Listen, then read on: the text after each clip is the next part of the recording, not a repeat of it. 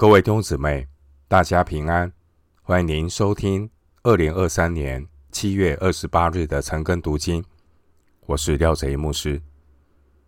今天经文查考的内容是《使徒行传》十五章三十到四十一节，《使徒行传》十五章三十到四十一节内容是保罗开始第二次旅行布道。首先，我们来看《使徒行传》十五章三十到三十五节。他们既奉了差遣，就下安提阿去，聚集众人，交付书信。众人念了，因为信上安慰的话，就欢喜了。犹大和西拉也是先知，就用许多话劝勉弟兄，兼顾他们，住了些日子。弟兄们打发他们平平安安的回到差遣他们的人那里去。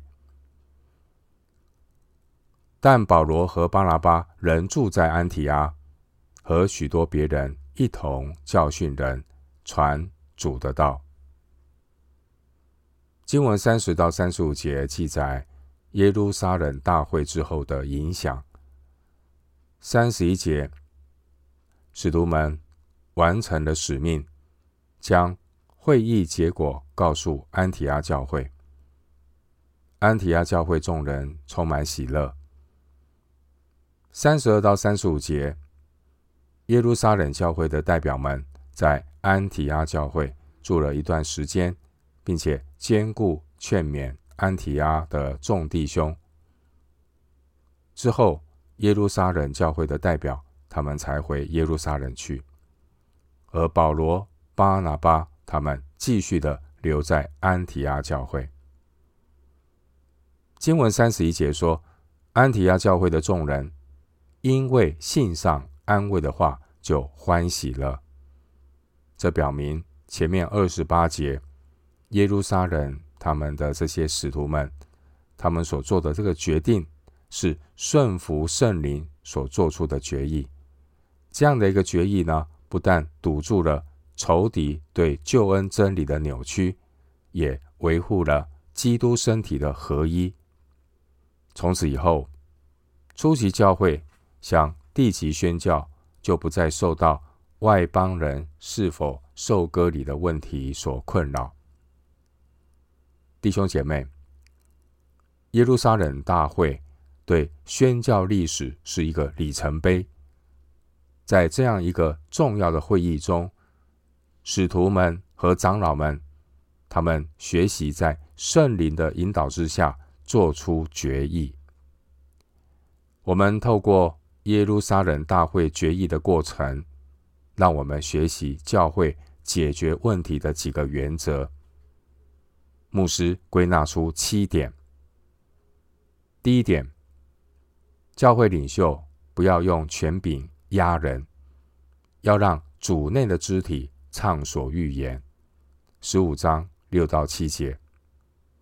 第二，教会在做任何决定，不是只是单靠投票来决议，要仰望圣灵的带领。十五章二十八节。第三点，关于真理实践的解释。不能够血足适履，要对真理的解释有全面性的融会贯通。十五章七到十四节。第四点，关于个人的经验，个人的经验必须要符合圣经的原则。十五章十五到十八节。第五点，有事情要。当面交通，不给魔鬼留地步。十五章二十四到二十七节。第六点，主内肢体的发言要自我克制、约束。分享的时候呢，要考虑到基督身体的合一。说话语气、态度要和缓，不要咄咄逼人。十五章二十八到二十九节。第七点，说道理不在于你的道理有多么的高深，教会的领袖、会议的主持人要有谦卑的态度，要让大家有充分表达的机会。十五章的二十三节、二十九节，回到今天的经文，《使徒行传》十五章三十六到四十一节。过了些日子，保罗对巴拿巴说：“我们可以回到从前宣传主道的各城，看望弟兄们景况如何。”巴拿巴有意要带称呼马可的约翰同去。但保罗因为马可从前在庞菲利亚离开他们，不和他们同去做工，就以为不可带他去。于是二人起了争论，甚至彼此分开。巴拿巴带着马可坐船往居比路去，保罗拣选了西拉也出去，蒙弟兄们把他交在恩主的恩中。他就走遍叙利亚、基利家，兼顾众教会。经文三十六到四十一节内容记载，使徒保罗开始的第二次布道旅行，而巴拿巴、保罗却因为是否要带马可同行，他们意见相左，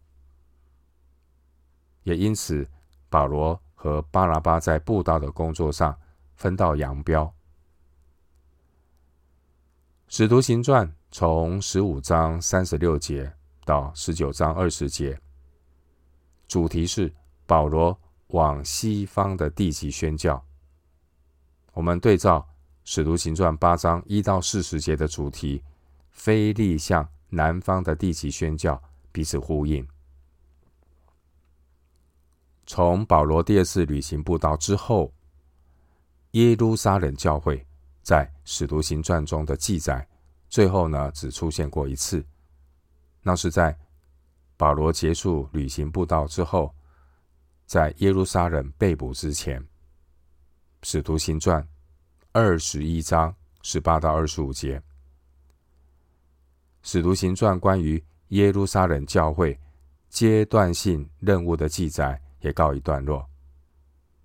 当然，耶路撒冷教会和十二使徒，他们并没有停止福音使命的脚步，只是使徒行传接下来所要记录的重点，乃是使徒保罗向西方的地级宣教。无论是安提阿教会，或是耶路撒冷教会，无论是外邦人的使徒保罗，还是十二使徒，他们各自在圣灵的带领当中，一起为福音的大使命来效力。经文提到巴拿巴和保罗，他们在安提阿停留的时间可能是冬天。到了冬天即将结束，冬末春初的时候。海陆的交通会再度的开放，这也是准备再次出发宣教的时候。当时候，外邦人是否要受割礼的争论已经得到了妥善的解决，有了共识。因此，保罗他计划出发去探访第一次宣教旅程中曾经拜访过的居比路和小亚细亚各教会。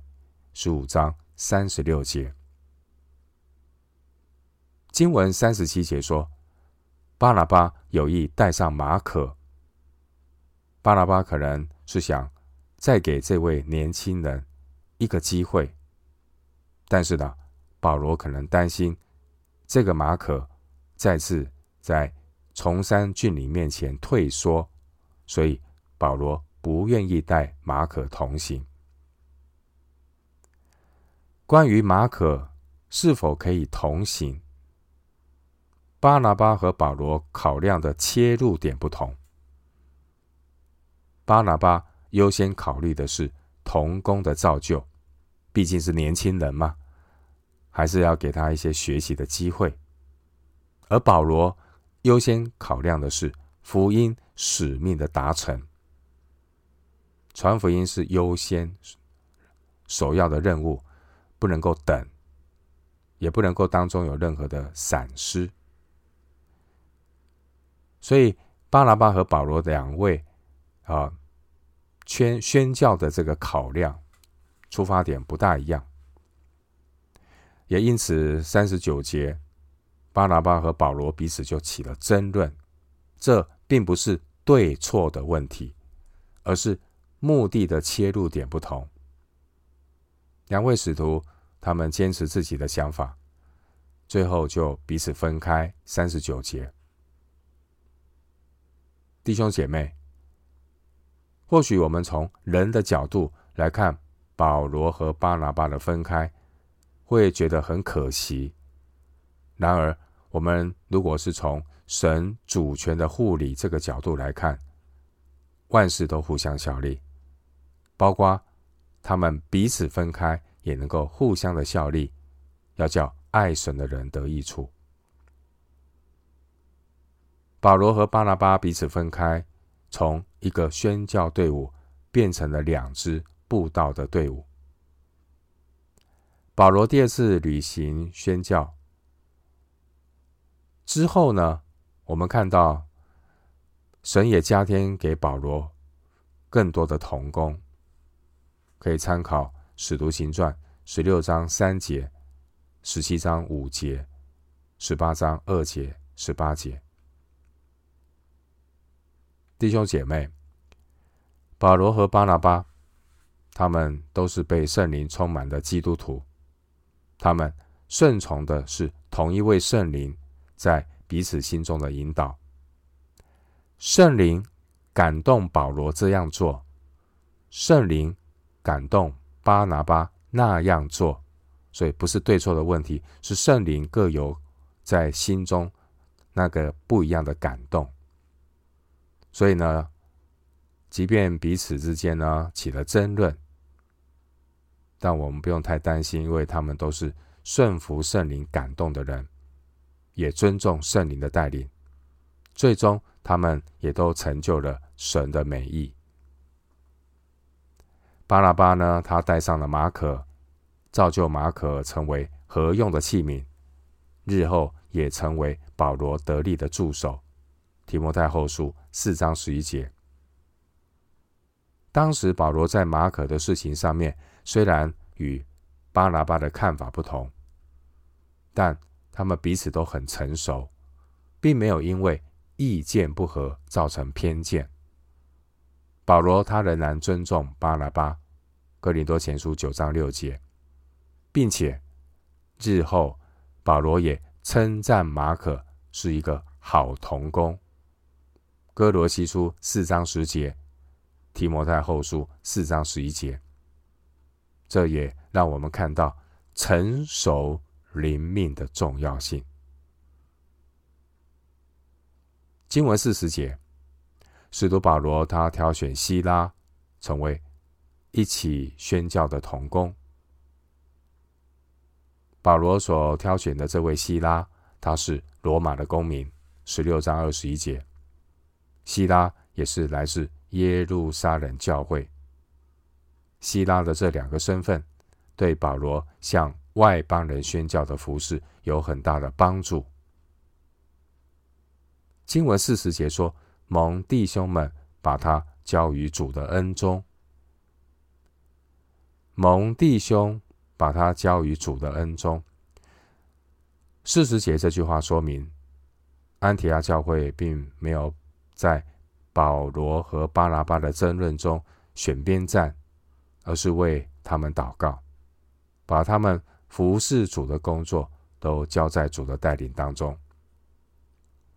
这两支布道队伍，他们出发的季节，可能当时候还不适合船只的航行，所以他们是后来是走陆路。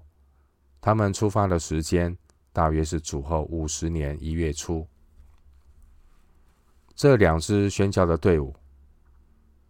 巴拿巴呢，他是带着马可向心，短途的航行，没有很远。